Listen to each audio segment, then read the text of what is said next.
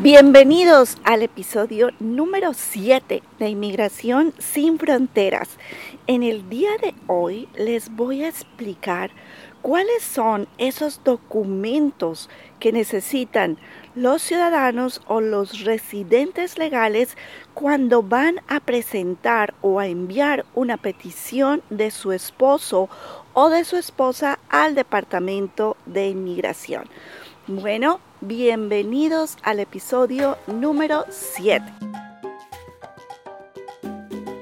Bienvenidos a Inmigración sin Fronteras con Liliana Jones. En este programa, usted encontrará respuestas a sus preguntas sobre cómo vivir y trabajar legalmente en los Estados Unidos. También consejos valiosos para evitar errores que le pueden costar su sueño. Para esto, nada mejor que la abogada de inmigración, Liliana Jones, se lo explique. En Inmigración sin Fronteras, le ayudamos de tres maneras. Primero se le explicará la parte legal. Después, con ejemplos, la abogada le ayudará a entender lo explicado. Y tercero, la sección de preguntas y respuestas. Aquí con ustedes, la abogada de inmigración, Liliana Jones.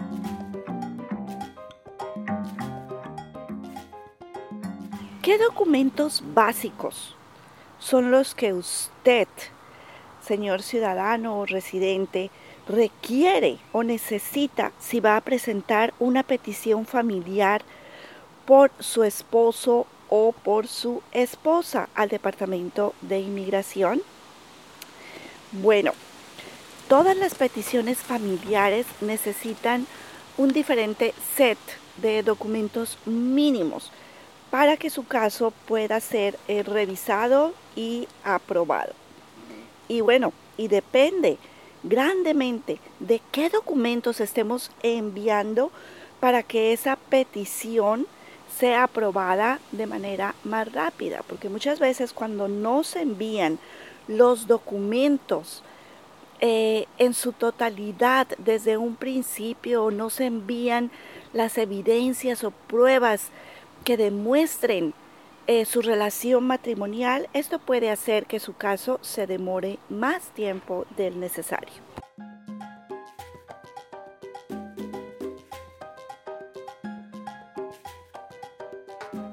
Cuando un ciudadano americano va a pedir a su esposa los documentos básicos o estándar para este tipo de peticiones, ¿cuáles son?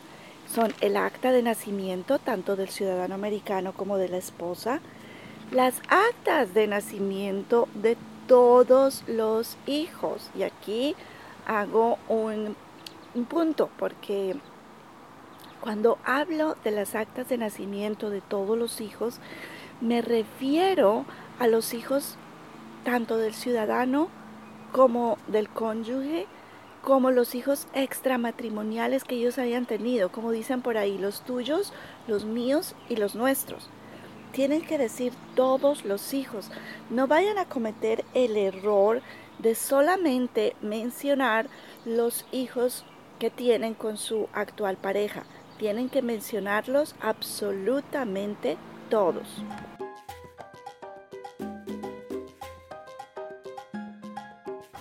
Otro documento supremamente importante son las actas de divorcio. Tienen que enviar, no lo vayan a olvidar, por favor, enviar, al igual como están enviando el acta de matrimonio, envíen las actas de divorcio de sus relaciones anteriores, tanto del ciudadano como de la persona que está intentando tener un estatus legal, o sea, del cónyuge.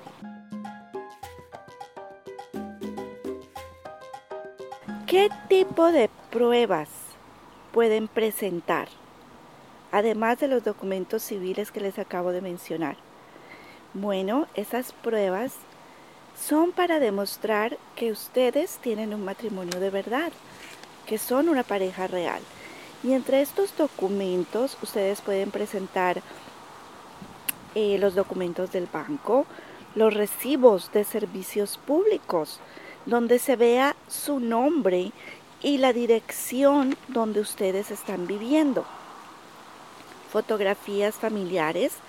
Cuando les hablo de fotografías familiares, Eviten en lo posible enviar selfies. Los selfies en materia de inmigración no son una prueba que ayude mucho, antes todo lo contrario, puede generar sospechas porque es muy fácil para la pareja tomarse un selfie, pero es más complicado tomar fotografías que haya personas alrededor. Esas son las fotografías que el Departamento de Inmigración valora más. Fotografías de su boda, de la recepción, de lo que hayan hecho, o fotografías cuando fueron a la corte a contraer matrimonio.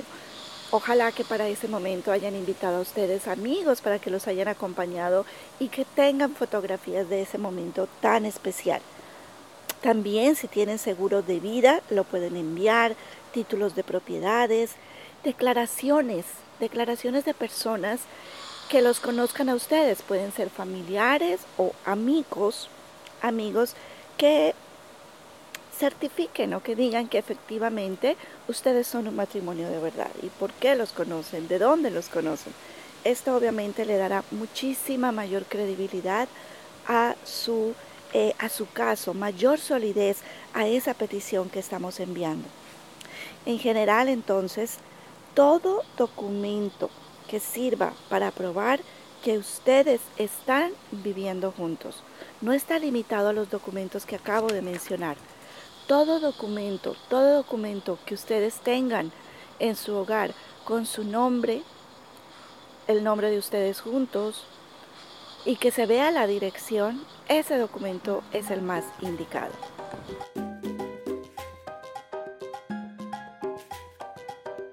Cuando una pareja lleva poco tiempo de matrimonio o viviendo junta no mucho tiempo, es más difícil encontrar toda esta información que quisiéramos presentar al Departamento de Inmigración a la hora de presentar su petición a UCIS. Hay que ser muy recursivos, hay que analizar, usted y su abogado tienen que pensar ¿Qué otro tipo de evidencia ustedes pueden presentar si no tienen muchos documentos? Y esto pasa muy frecuentemente cuando la pareja apenas se pasó a vivir junto.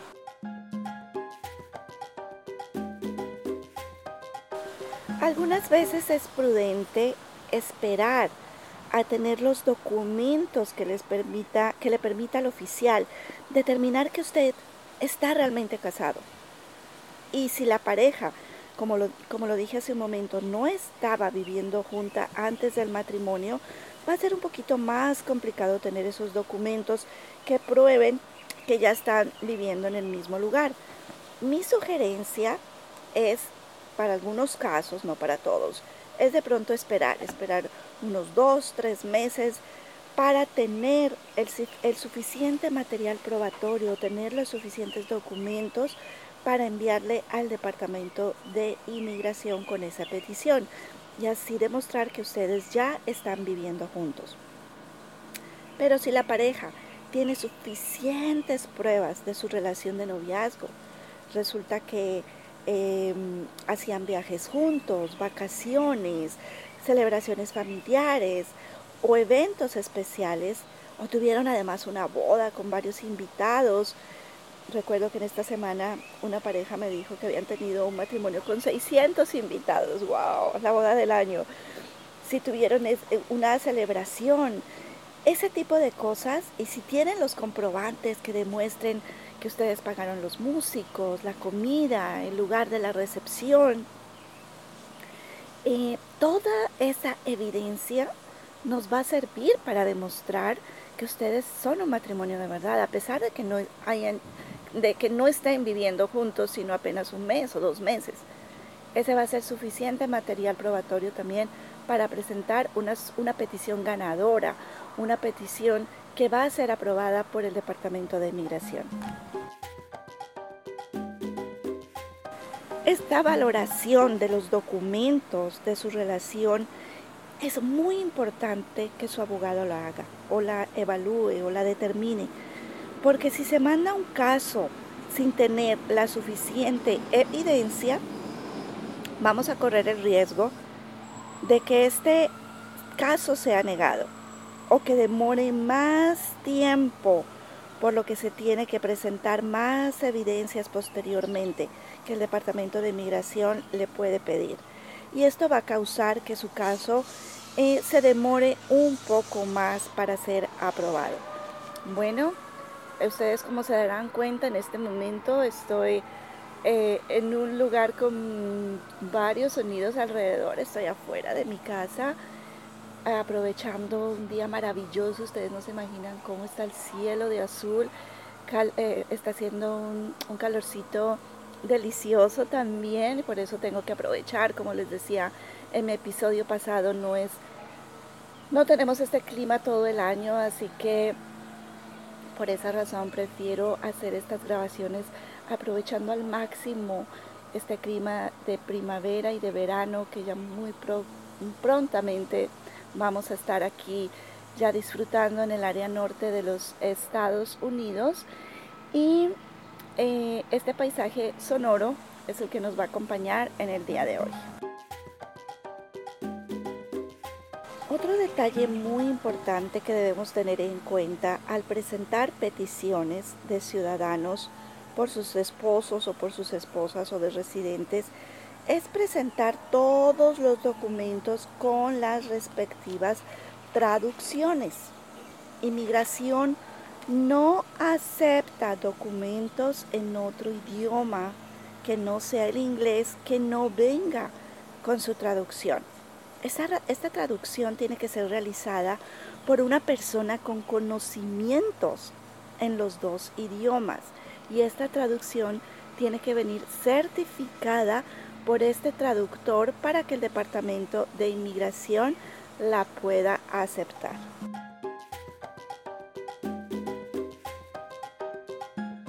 Error que se comete con mucha frecuencia a la hora de traducir es no escribir el día, el mes y el año de nacimiento de las personas en el formato americano. Uf, y esto sí que puede causar problemas en el futuro. Esa escribir mal una fecha de nacimiento puede tener serias implicaciones en los documentos que usted vaya a tener y luego corregir o aclarar ese error puede costarle a usted dinero y tiempo. Por eso es muy importante que cuando usted revise las traducciones, verifique lo que le estoy diciendo. Y también cuando usted reciba los primeros documentos de inmigración, mire si su fecha de nacimiento está escrita de manera correcta, de acuerdo al formato americano. En el formato americano, recuerden, va primero el mes, luego el día y luego el año en muchos de los países eh, latinoamericanos, por no decirlo en todos, primero colocan el día, luego el mes y luego el año. Entonces, si alguien nació, por ejemplo, el 10 de julio de 1975, generalmente en las actas de nacimiento va a aparecer que nació el 10, mes 10, día 7 de 1975. Eso, esta es la forma como aparece generalmente en su acta de nacimiento. Pero, pero en el formato americano no pueden colocar eso. No pueden colocar 10, 7, 1975, porque eso le va a decir al oficial que usted nació en octubre 7 y no en julio 10. De ahí la importancia que ustedes recuerden verificar muy bien su fecha de nacimiento en el acta o en el documento de la traducción. Otro punto que me preguntan muchísimo las mujeres en este tipo de peticiones es si es obligatorio cambiarse el apellido. Las mujeres en Estados Unidos eh, generalmente se cambian el apellido paterno por el apellido del esposo a la hora de contraer matrimonio. Esta es una costumbre americana. En los países de Latinoamérica eso no sucede. La mujer sigue conservando su apellido materno tal como está en su acta de nacimiento, pero acá en los Estados Unidos existe esa posibilidad. Algunas me preguntan, ¿es obligatorio que me cambie el apellido? La verdad no es obligatorio para nada, pero muchas veces esto nos puede ayudar como una prueba adicional de que usted realmente contrajo matrimonio con esta persona. Las personas que a veces se, casan con otras intenciones, em, matrimonios de tipo fraudulento, generalmente eh, si se trata de mujeres no se cambian el apellido. Dicen, no, yo no voy a llevar el apellido de este señor porque realmente no es mi esposo. Entonces, el cambiarse el apellido es una evidencia que les puede ayudar a demostrar que su relación es de verdad, que su relación también es genuina. También recuerde, si usted ha tenido matrimonios anteriores, presentar el acta de divorcio completa, completa de todos, de todos sus matrimonios anteriores con su, eh, con su divorcio. Generalmente solamente el acta de divorcio es la que se tiene que presentar, pero muchos, muchas personas que han tenido dos o tres matrimonios solamente piensan que es necesario enviar eh, el acta de divorcio de su anterior matrimonio. No, si ustedes han estado casados dos, tres, cuatro, cinco veces, envíen las actas de divorcio de todas sus relaciones anteriores porque si no, las, si no lo hacen, esto va a retrasar más la aprobación de su caso, porque el Departamento de Inmigración le pide a usted la información de todas sus relaciones anteriores, cuando se casó, cuando se divorció, y tiene que enviar esos documentos. Así que evítese demoras innecesarias para la aprobación de su caso, enviando desde un comienzo las actas de divorcio. Otro punto, si usted está aquí en los Estados Unidos o fuera de los Estados Unidos y ha tenido deportaciones, em, tiene que decirlo, tiene que comentarlo en la petición. Hay eh, preguntas específicas en este sentido. No tema, no tema usted escribir la información de su deportación, porque si usted no lo hace, esto después podría ser considerado que usted está tratando de esconder esta información. ¿Por qué no la dijo? Entonces, recuerden, si usted tuvo una deportación en el pasado, ya sea que ya no está viviendo en los Estados Unidos o que esté todavía en este país, escriba esa información, no la vaya a omitir. Si usted es residente legal, recuerde, presentar una copia de su green card, tanto de la parte del frente como la parte de atrás de su green card junto con la petición. Como lo vimos en anteriores episodios en Inmigración sin Fronteras, las peticiones de ciudadanos americanos por sus cónyuges son inmediatas. Estas peticiones no están sujetas a una lista de espera mientras que las peticiones de los residentes legales están clasificadas en categorías preferenciales, o sea que no hay una visa disponible de manera inmediata como si lo hay para los ciudadanos. Y deben estar chequeando el boletín de visas para determinar para determinar si esta petición ya tiene una visa para poder seguir adelante con el siguiente paso. Antes de pasar a mi sección de ejemplos, recordemos que aquí en los Estados Unidos el matrimonio entre personas del mismo sexo es completamente válido en todos los estados de los Estados Unidos.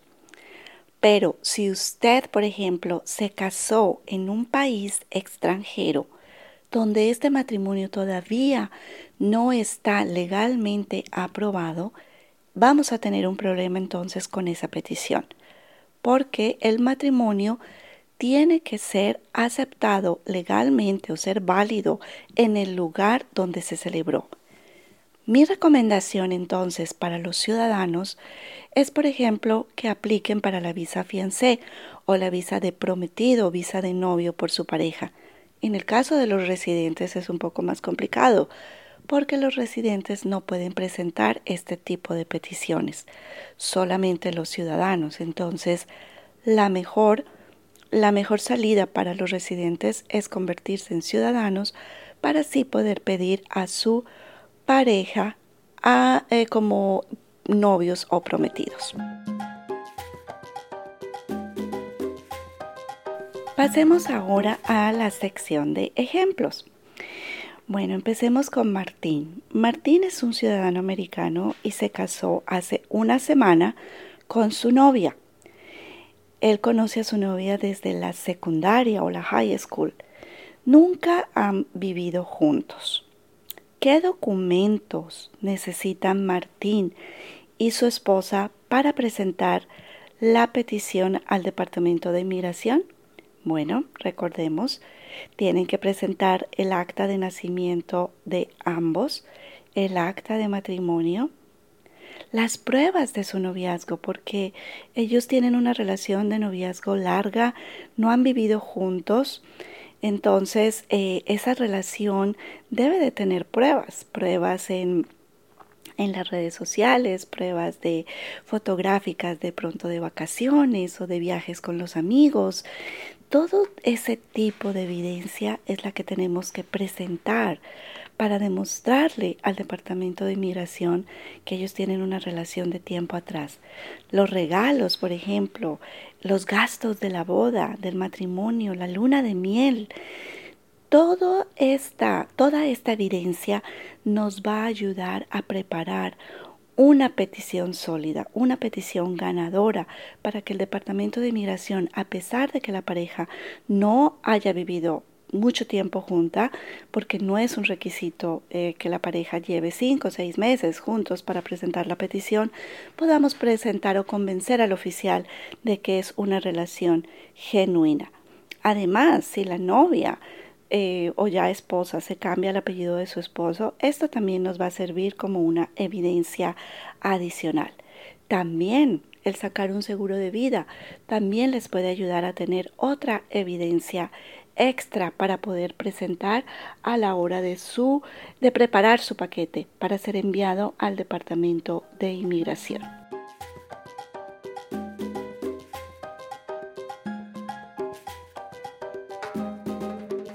Otra evidencia que también muchos la desconocen en este tipo de casos son los documentos de identificación los documentos de identificación.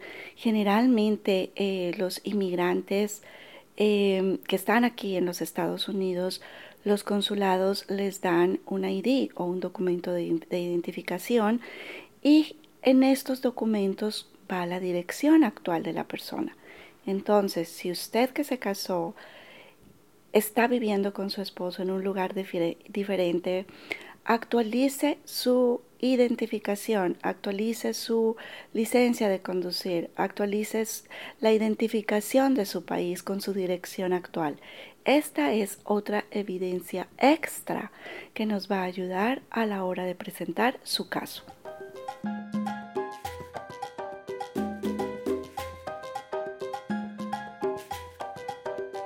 Lupita es residente legal y se casó en Colombia con su novia.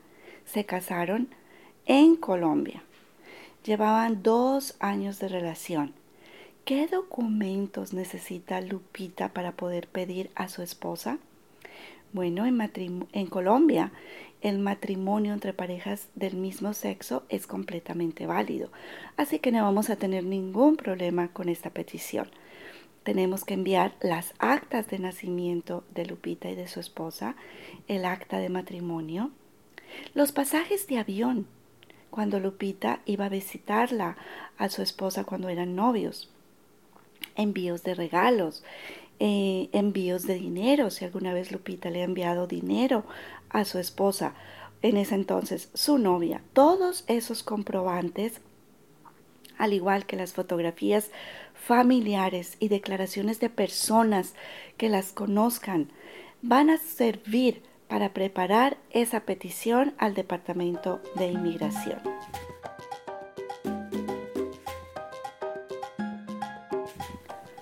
Un consejo que les doy a todos aquellos que han presentado peticiones familiares al Departamento de Inmigración, peticiones familiares de este tipo es que sigan guardando los documentos que les lleguen para demostrar que ustedes siguen viviendo juntos. No piensen que porque ya se envió esa petición, ah, ok, ya botemos todo esto a la basura, destruyamos estos documentos, ya no los vamos a necesitar. No vayan a cometer ese error. Sigan guardando todos esos documentos hasta que ya nos llegue la aprobación final de su caso.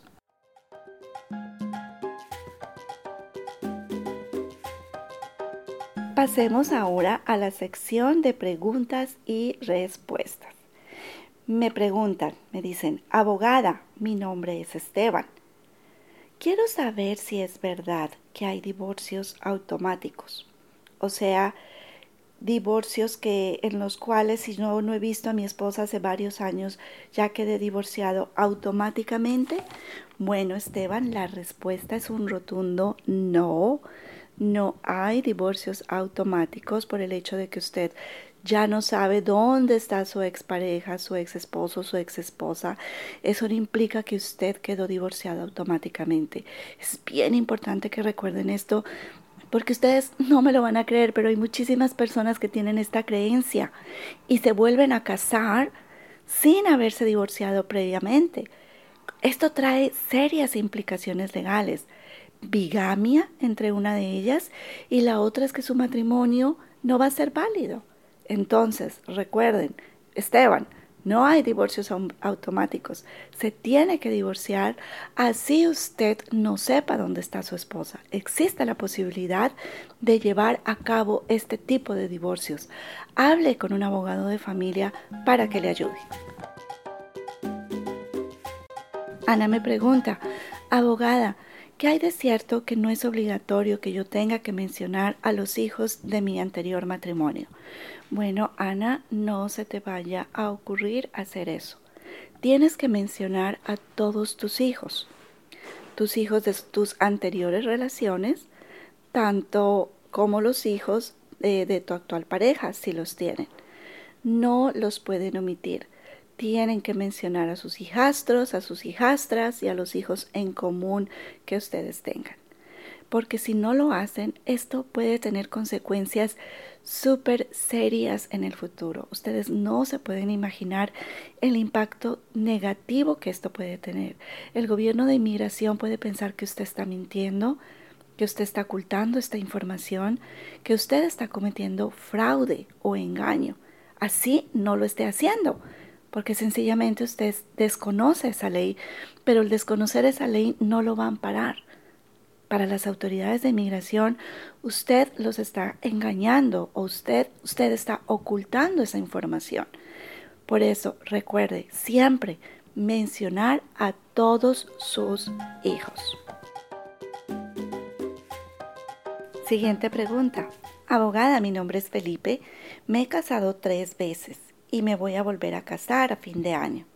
¿Esto perjudica el trámite de mi esposa? Bueno, Felipe, muy buena pregunta. El hecho de que una persona tenga varios matrimonios y que estos matrimonios estén legalmente terminados no implica que usted no pueda volver a casarse y presentar una petición al Departamento de Inmigración. Pero es bien importante que usted le diga esto a su abogado porque si alguno de sus matrimonios anteriores, la pareja eh, no tenía eh, documentos eh, legales o un estatus legal, o usted adquirió un estatus legal a través de esas relaciones, es bien importante que usted le cuente esas historias a su abogado para que no va el Departamento de Inmigración no vaya a pensar lo que no queremos que piense, que tal vez usted en el pasado se casó con la intención de arreglarle eh, sus documentos legales o su estatus legal a alguien, o que usted obtuvo su green card a través de esta manera. Entonces, en ese sentido, hay que ser um, cautelosos, pero esto no quiere decir que si una, una, persona ha tenido varios matrimonios no pueda presentar una petición al Departamento de Inmigración. Bueno, hemos llegado al final del episodio número 7 de Inmigración sin Fronteras. En el próximo episodio va a ser un episodio dedicado exclusivamente a responder preguntas. Voy a escoger varias de las preguntas que ustedes me han dejado en mis redes sociales o si ustedes me han dejado preguntas aquí en la plataforma donde ustedes me están escuchando, esas preguntas van a tener prioridad para ser respondidas. Así que estén pendientes. Bueno, me despido deseándoles a todos un feliz día, una feliz tarde, una feliz noche en cualquier parte del mundo donde ustedes me estén escuchando.